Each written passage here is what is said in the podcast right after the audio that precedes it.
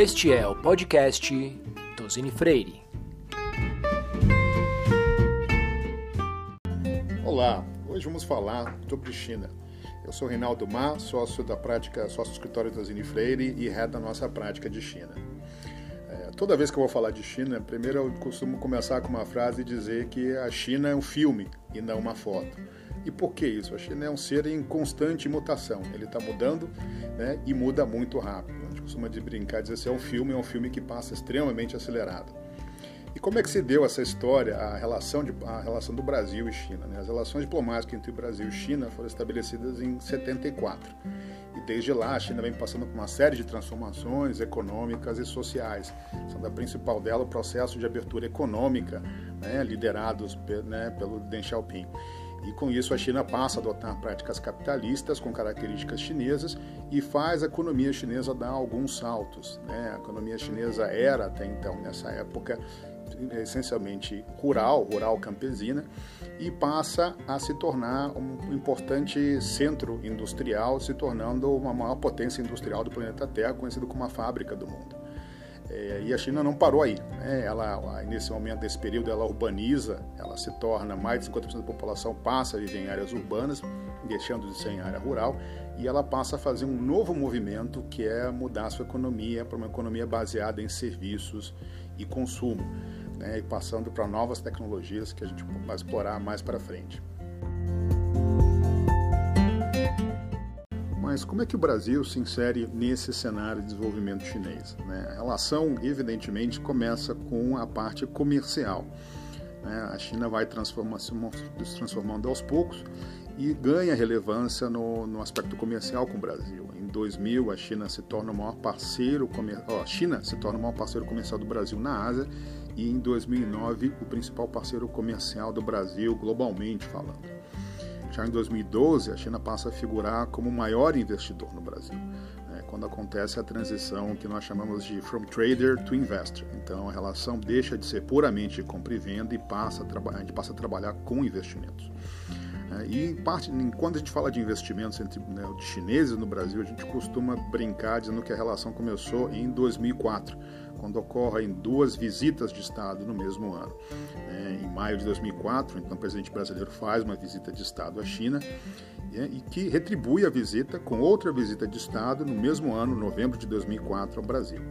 E aí começam que chamamos grandes ondas de investimento chinês, né, que começam em 2004, muito focadas em recursos naturais. Né? E aí você tem um número muito grande de estatais chinesas vindo para o Brasil buscar recursos naturais, muito para fomentar o crescimento da sua indústria e o consumo de várias commodities, daí as commodities minerais, né? minério de ferro, celulose e até soja.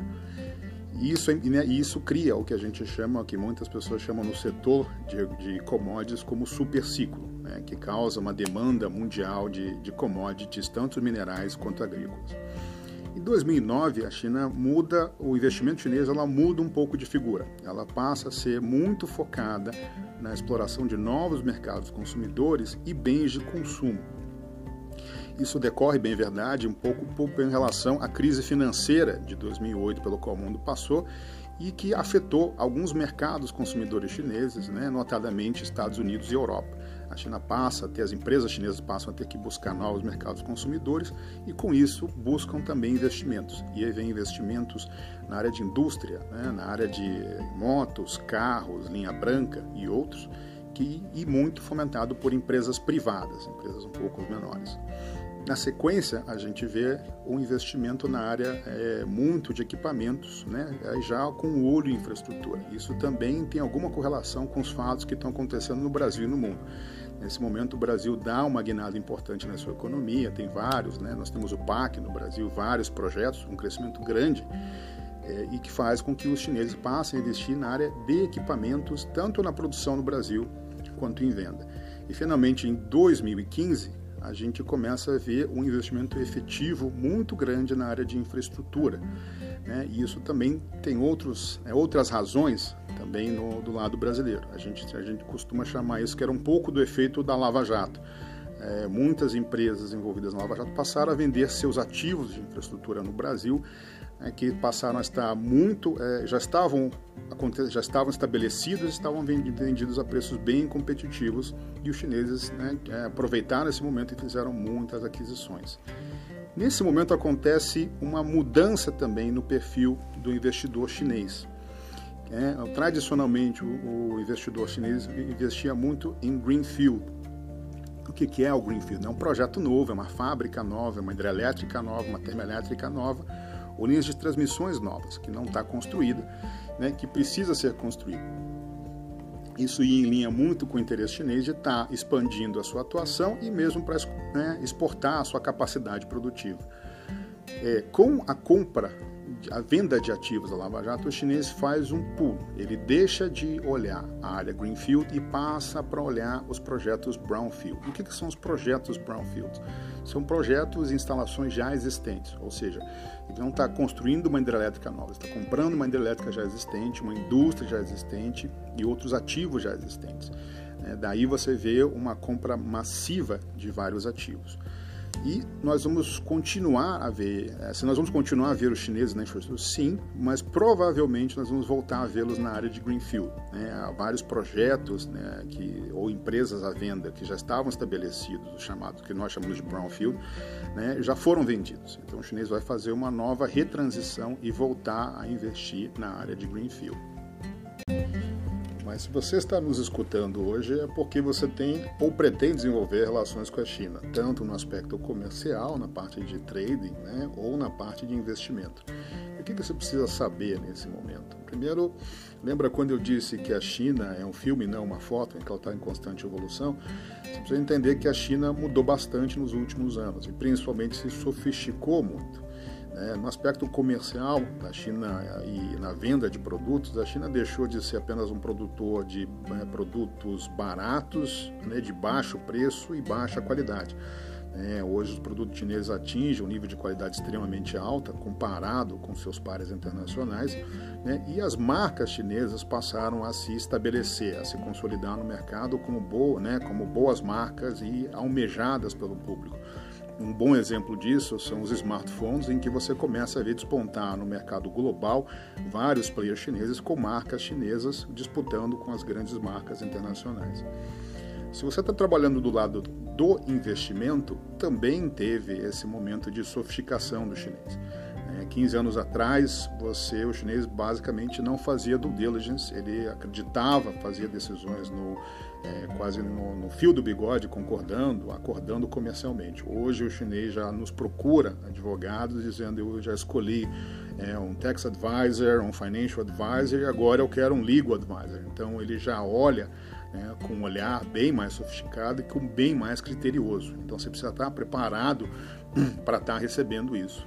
Quando a gente fala de investimento chinês, né, a gente brinca também que tem duas percepções né, no mercado. Né, e que uma é que o chinês tem muito dinheiro e a segunda é o chinês compra qualquer coisa.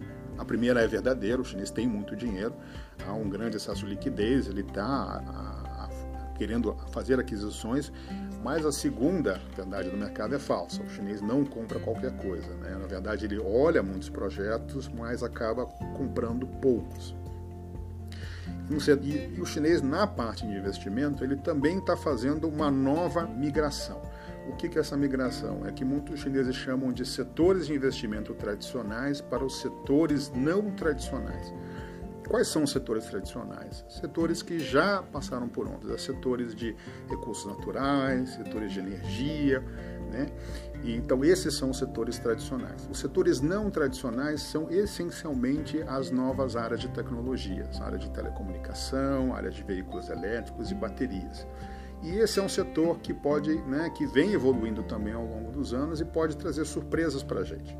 Né? Em 2004 você teve uma, uma das primeiras aquisições, perdão, 2014 nós tivemos as primeiras aquisições em empresas de cupom, 2017 né, investimento da uma das maiores empresas de aplicativos de transporte particular chinesa fez um grande investimento no Brasil, criando, digamos então, é, o primeiro unicórnio brasileiro.